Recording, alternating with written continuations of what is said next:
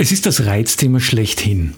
Selten prallen bei einem sprachlichen Thema die Meinungen so hart und so unerbittlich aufeinander wie beim Thema geschlechtergerechte Sprache. Das ist an sich ja ganz gut, zeigt es doch, dass uns die Sprache nicht egal ist.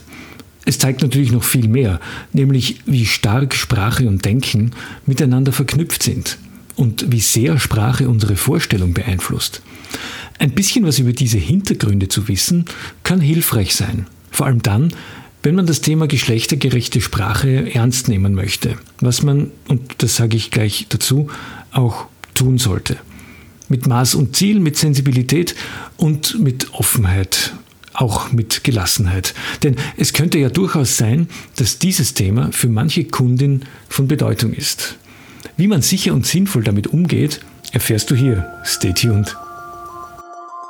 Buchstaben und Business. Ein Podcast über Text, Sprache und Kommunikation in der Wirtschaft.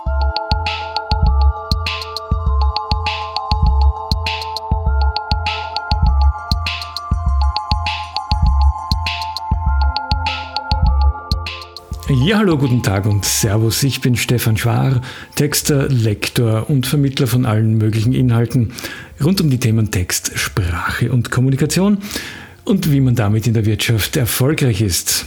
Zunächst ganz kurz etwas in eigener Sache. Ich bin heute am Tag, an dem ich diese Folge hier aufnehme, genau einen Monat mit meinem Podcast online. Das ist noch nicht lang, aber immerhin habe ich es geschafft, jeden Freitag eine Episode hochzuladen und das soll natürlich auch so bleiben. Das Ganze macht wirklich sehr, sehr viel Spaß. Es ist sehr bereichernd. Es ist eine schöne Arbeit. Wenn du jetzt zuhörst, dann danke erstens einmal dafür, fürs Zuhören. Danke, falls du auch frühere Folgen angehört hast und natürlich auch dann ein großes Dankeschön, wenn du mir und diesem Podcast hier treu bleibst.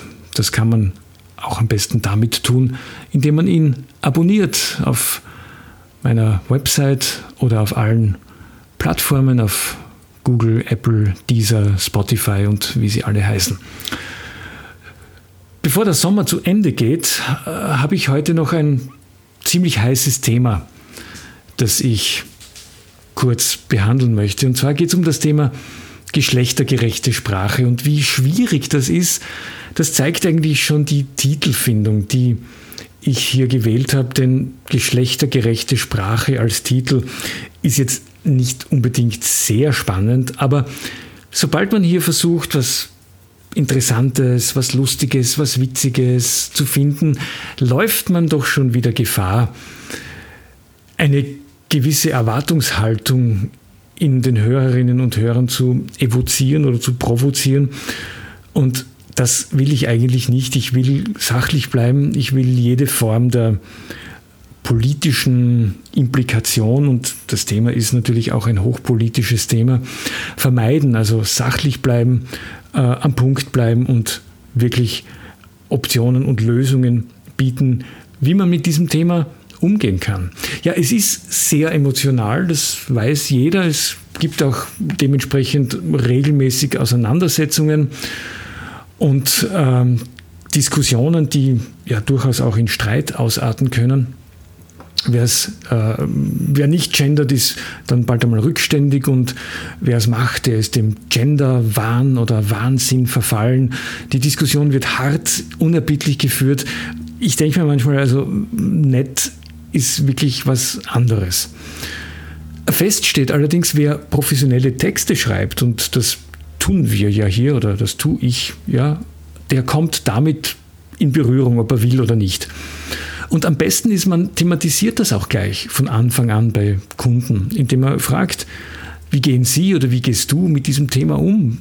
Gibt es Richtlinien, gibt es Regeln innerhalb des Unternehmens, wie Mitarbeiterinnen und Mitarbeiter damit umgehen? Gibt es festgeschriebene Corporate Wordings, wo dieses Thema Erwähnung findet? Das ist alles wichtig, wenn man es ernst nimmt und wenn man sich mit diesem oder bei diesem Thema auch keine Blöße geben möchte. Das, was ich hier heute sage, das hat keinen wissenschaftlichen Anspruch. Ich beschäftige mich nicht wissenschaftlich mit diesem Thema. Ähm, ich mache manchmal eine interessante Beobachtung, wenn ich unterrichte, was sehr viel bei mm, jungen Leuten der Fall ist, auf den Universitäten, manchmal aber auch Kurse für bereits ältere Arbeitnehmerinnen und Arbeitnehmer zum Thema Rechtschreibung. Da habe ich oft den Eindruck, dass es so ein ein, ein Fenster gibt, so zwischen 30 und 60, wo das Thema so richtig virulent ist und da wiederum auch natürlich stark nach ähm, äh, Zugehörigkeit zu den einzelnen Branchen. Oft habe ich das Gefühl, es ist den Jüngeren egal oder nicht so wichtig und den Älteren sowieso. Das ist nur eine Einschätzung, die kann ich weder beweisen äh, noch widerlegen. Ich, es fällt mir nur manchmal auf, dass äh, dieses Thema durchaus auch ähm, damit verknüpft ist. Nun, woher kommt es eigentlich, dieses gendergerechte Schreiben, die gendergerechte Sprache. Es ist natürlich eine, ein Ergebnis der Emanzipation der Frauenbewegung.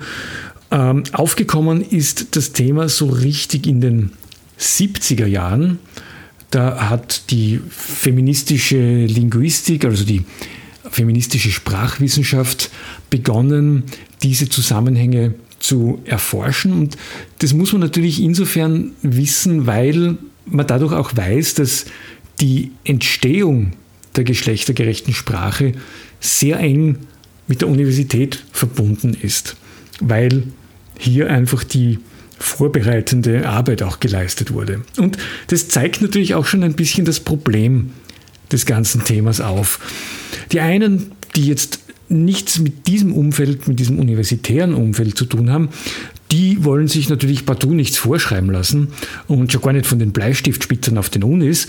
Und die anderen wiederum, äh, die sind möglicherweise wirklich etwas weit entfernt, um die Auswirkungen dieser Forschungen in der Praxis dann auch wirklich abzuschätzen. Also man sieht, das Dilemma beginnt schon relativ früh und es ist bei weitem durchaus sehr, sehr, sehr, sehr komplex und zum Teil auch sehr, sehr widersprüchlich in seiner ganzen Dimension. Aber eins möchte ich auch dazu sagen, auf der Uni, da darf man natürlich schon auch ein bisschen spinnen. Ja, also das, da kann man Forschung betreiben, ohne dass es gleich ein Ziel geben muss. Da kann man gewisse Szenarien durchspielen. Das hat schon seinen Sinn und das hat seine Berechtigung und das soll auch so bleiben. Nun, warum ist jetzt geschlechtergerechte Sprache überhaupt wichtig? Sprache beeinflusst unsere Sicht auf die Welt und sie beeinflusst unsere Vorstellung. Es gibt das alte Beispiel vom rosa Elefant, also sobald jemand sagt, äh, stell dir einen rosa Elefant vor, dann ist es nahezu unmöglich, sich keinen rosa Elefant vorzustellen. Wenn man das gedanklich etwas weiter spielt, dann weiß man auch, wo man bei Begriffen wie Filialleitertagung ist oder bei Geschäftsführerbesprechungen. Es sind oft so kleine Dinge, die man vielleicht gar nicht zunächst wahrnimmt, wenn man sich nicht auch ein bisschen diese Zusammenhänge zwischen Sprache, Denken und Vorstellung vergegenwärtigt. Und damit sind wir jetzt eigentlich schon bei dem Aspekt, der zumeist als der wichtigste genannt wird bei diesem Thema. Es geht nämlich darum, Frauen sichtbar zu machen. Also nicht zu sagen, wenn ich Mitarbeiter sage, dann sind eh Mitarbeiterinnen und Mitarbeiter gemeint, sondern auch wirklich einfach Mitarbeiterinnen und Mitarbeiter sagen. Ja, das ist an sich ja nicht so schwierig, aber natürlich entstehen da auch Probleme. Es gibt Schwierigkeiten und es gibt Hindernisse und es gibt Aspekte in der geschlechtergerechten Sprache, die nicht einfach sind. Eines der größten Probleme ist, wie gendere ich eigentlich? Also gendern, um dieses saloppe umgangssprachliche Wort zu verwenden für die Verwendung von geschlechtergerechter Sprache. Es ist okay, ja, es versteht jeder, jeder weiß, was gendern ist. Also wie gendere ich überhaupt? Die zweite Frage, die sehr oft gestellt wird, muss ich immer einheitlich gendern? Ich möchte gleich eine Antwort dazu geben. Nein, man kann es auch durchaus mischen. Man kann diese unterschiedlichen Möglichkeiten, die es gibt, sinnvoll miteinander verbinden. Ja, und dann ist natürlich als großes Argument immer die Frage der Lesbarkeit. Ja, zugegeben, das kann ein Problem sein. Auf der anderen Seite es zeigen auch sehr viele Studien, dass gut eingesetzte geschlechtergerechte Sprache den Lesefluss keineswegs stört. Diese Probleme, die es gibt, führen natürlich auch in weiterer Folge zu gewissen Dingen, die man nicht machen soll. Also die Don'ts der geschlechtergerechten Sprache. Ich glaube, das Größte, was man, oder das, das, was man wirklich überhaupt nicht tun sollte, ist das Thema einfach zu ignorieren und so zu tun, als ob es das nicht geben würde. Quasi, geht mir nichts an, brauche ich nicht, interessiert mich nicht. Das würde ich nicht tun. Was ich aber auch nicht tun würde, ich würde es nicht übertreiben. Ja? Wenn das manchmal halt jetzt nicht hundertprozentig durchgegendert ist, ja, um Gottes Willen, dann wird es nicht weiter schlimm sein. Noch zwei Aspekte, die eine Rolle spielen und auf die ich hinweisen möchte. Was aus meiner Sicht nicht geht, weil es nämlich genau das Gegenteil ist von dem, was man eigentlich damit erreichen möchte, ist dieses fast ein bisschen jovial anmutende Mitmeinen.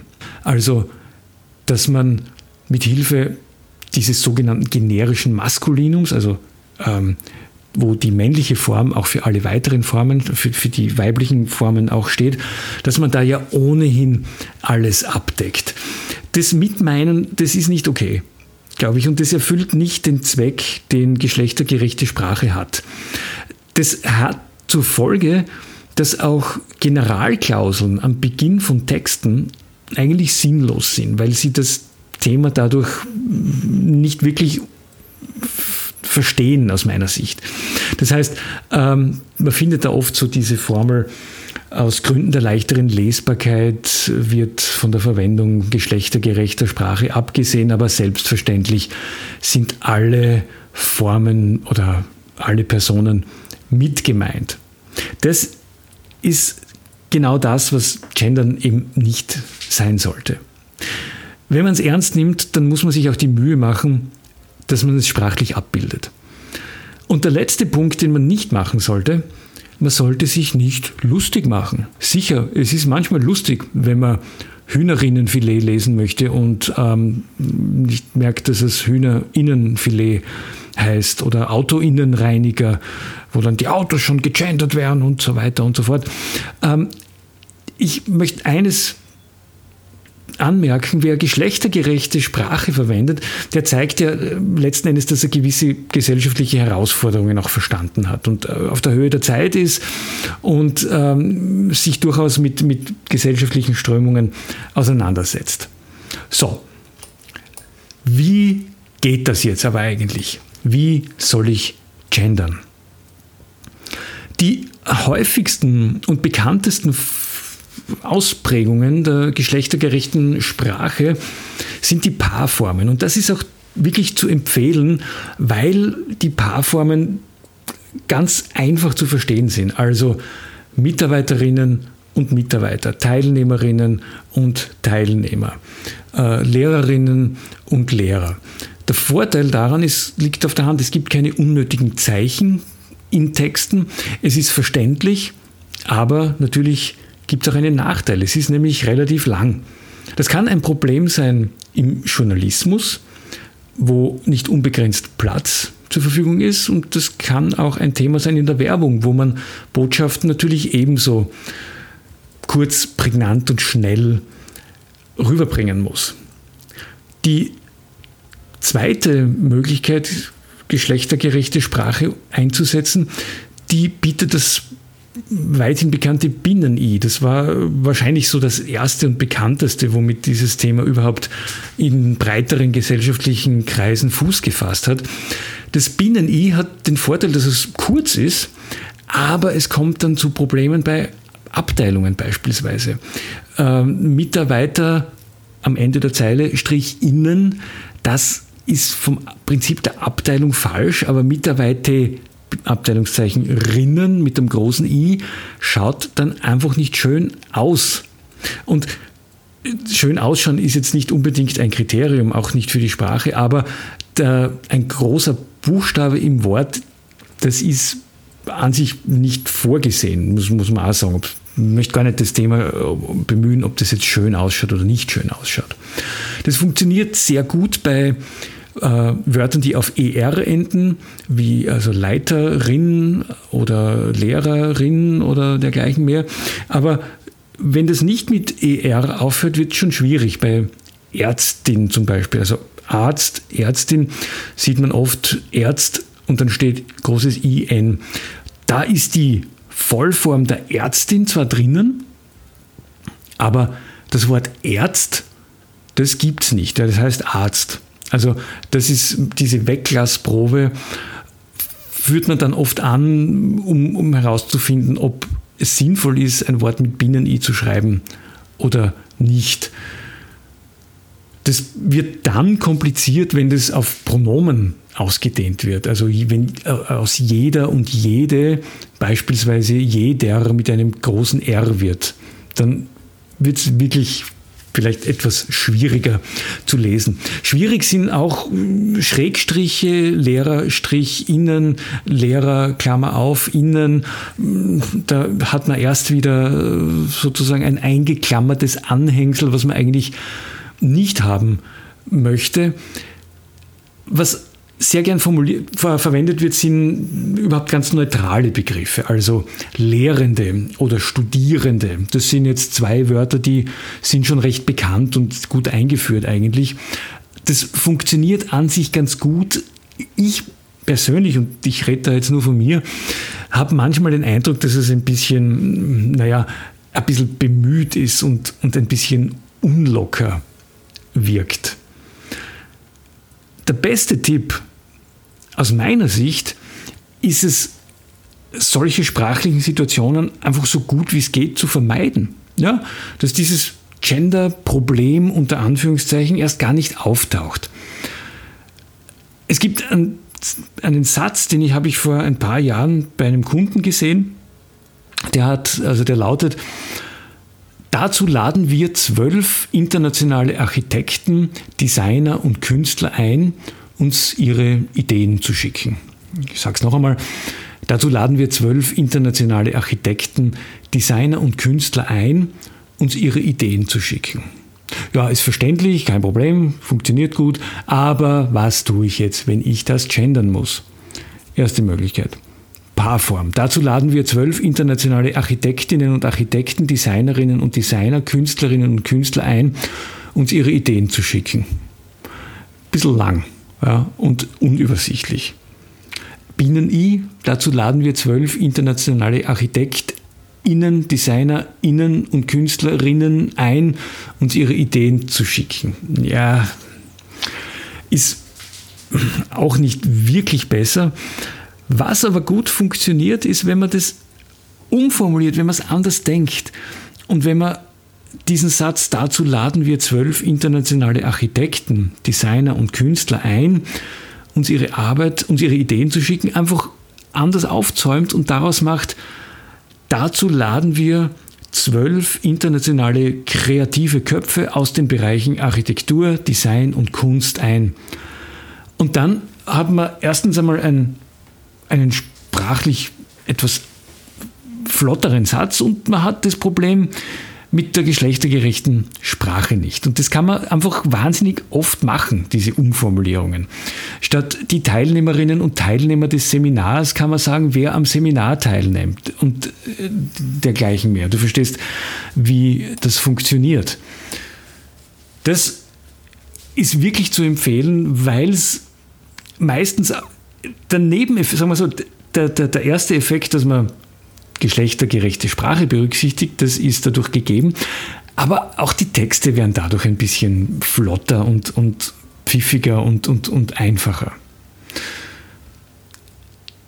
Jetzt denken vielleicht viele, boah, diese geschlechtergerechte Sprache, das kommt bei mir ja gar nicht vor, ich brauche das eigentlich gar nicht. Aber es gibt ganz viele sprachliche Situationen, wo man damit in Kontakt kommt, ob man das jetzt will oder nicht. Und natürlich vor allem dann, wenn man viel schreibt, eh klar. Und da geht es eben los bei Briefen, bei E-Mails, bei äh, Werbemails, bei Direct, Direct Mails, äh, bei Werbesendungen.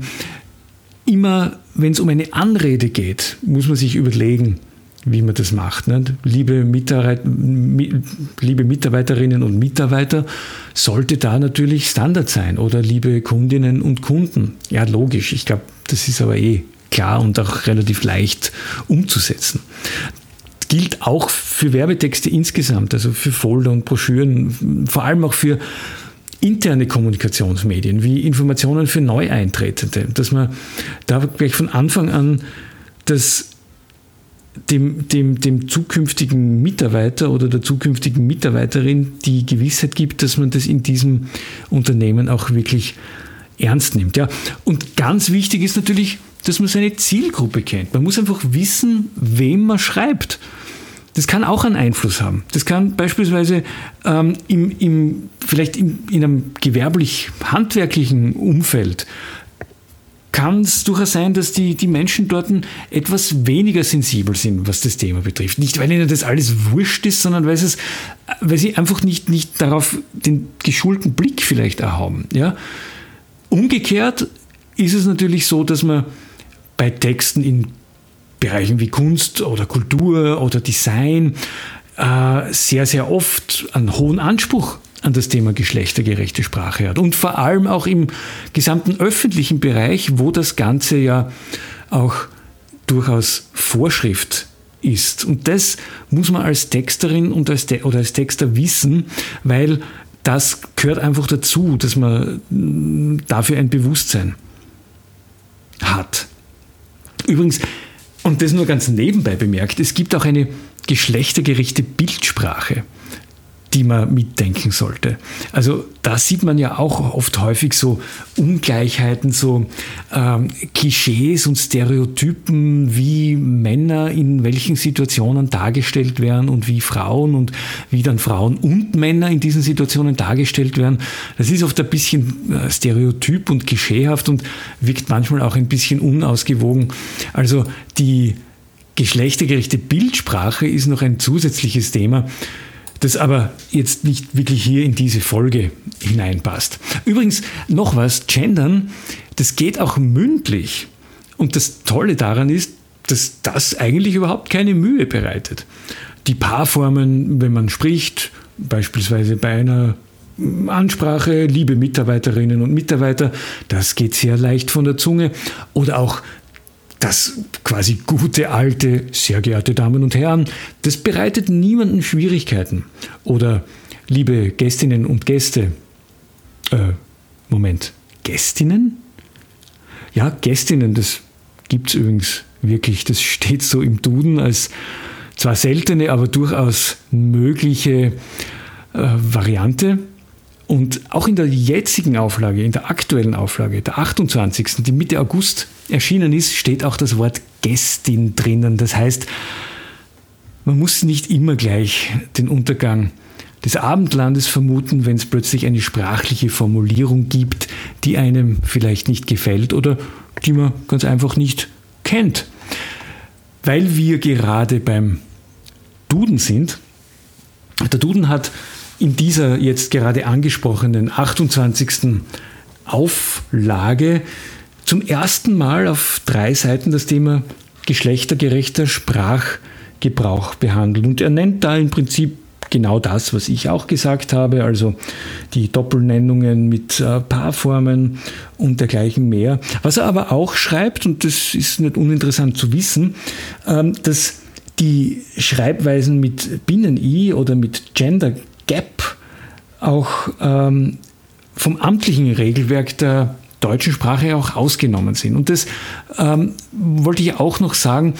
Diese Schreibweisen, von denen würde ich auch eher abraten, also von den ähm, Unterlängen, also Lehrer, Strich unten, innen oder äh, Mitarbeiter, Sternchen, innen. Und zwar nicht, nicht deswegen, weil man das nicht machen darf oder machen soll, es ist durchaus okay, aber es erzeugt vielleicht auch gewisse Hürden. Menschen, die mit dem Thema sehr leicht umgehen können, weil sie auch ähm, ein Bewusstsein haben und weil sie das auch vielleicht auch kennen, die können damit umgehen. Aber ähm, Leserinnen und Leser, die diesen Hintergrund nicht haben, die greifen sich vielleicht wirklich an den Kopf oder fühlen sich dort gestoßen, wenn sie plötzlich so ein Sternchen sehen und sich dann denken, ja, was soll denn das sein?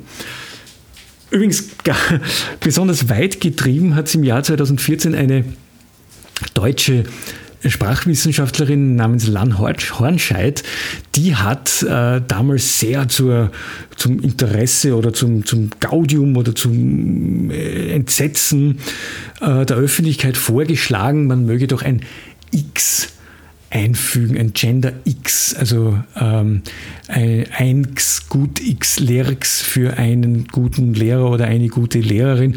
Es funktioniert eigentlich mündlich überhaupt nicht, merke ich gerade. Sie selbst bezeichnet sich als Prof X, also Prof X.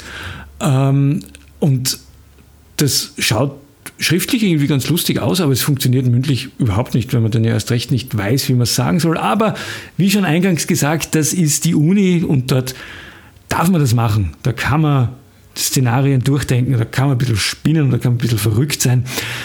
Allerdings, um noch einmal Gender Gap und Gender Sternchen anzusprechen, ich habe so den Eindruck, das läuft fast schon so ein bisschen als Gendern am nächsten Level, äh, denn die, was kurios ist, ist, dass die, die bekannten Formen des Gebrauchs der geschlechtergerechten Sprache, wie eben Binnen-I- oder Paarformen, im Zusammenhang damit fast schon wieder ein bisschen antiquiert und altbacken wirken können. Gut, ein paar abschließende Tipps noch zu diesem Thema. Die Folge ist jetzt relativ lang geworden. Ähm, übertreib's nicht also was das Gendern betrifft, Maß halten, das gilt auch für beide Seiten. Übertriebenes Gendern ist ebenso unnötig wie das ständige Empören darüber. Ein guter Tipp ist natürlich auch kreativ sein. Und zu erkennen, dass man als Schreiberin und als Schreiber das Problem oder die Herausforderung verstanden hat. Das ist schon einmal wirklich sehr viel wert. Und kreativ sein bedeutet, dass man auch die Möglichkeiten, die zur Verfügung stehen, nützt und vielleicht die Formen, wie man geschlechtergerechte Sprache verwenden kann, auch abwechselt, je nachdem, wie sie in einem Text auch Sinn machen und wie sie wirklich auch äh, gut eingesetzt werden können, sodass eines gewährleistet ist, nämlich, dass diejenigen, die unsere Texte lesen, sie auch wirklich verstehen. Wenn du mehr von mir wissen willst, dann schau auf meine Homepage www.ad-literam.at. Dort gibt es Blogbeiträge rund um die Themen Text, professionelles Schreiben, Sprache und Kommunikation und auch diesen Podcast gibt es auf meiner Homepage. Schau nach, was es, unter, was es auf Facebook gibt unter www.facebook.com slash adliteram.at und ja, vielleicht hörst du dir auch die eine oder andere Folge dieses Podcasts hier an. Danke fürs Dabeisein, mach's gut und bis zum nächsten Mal.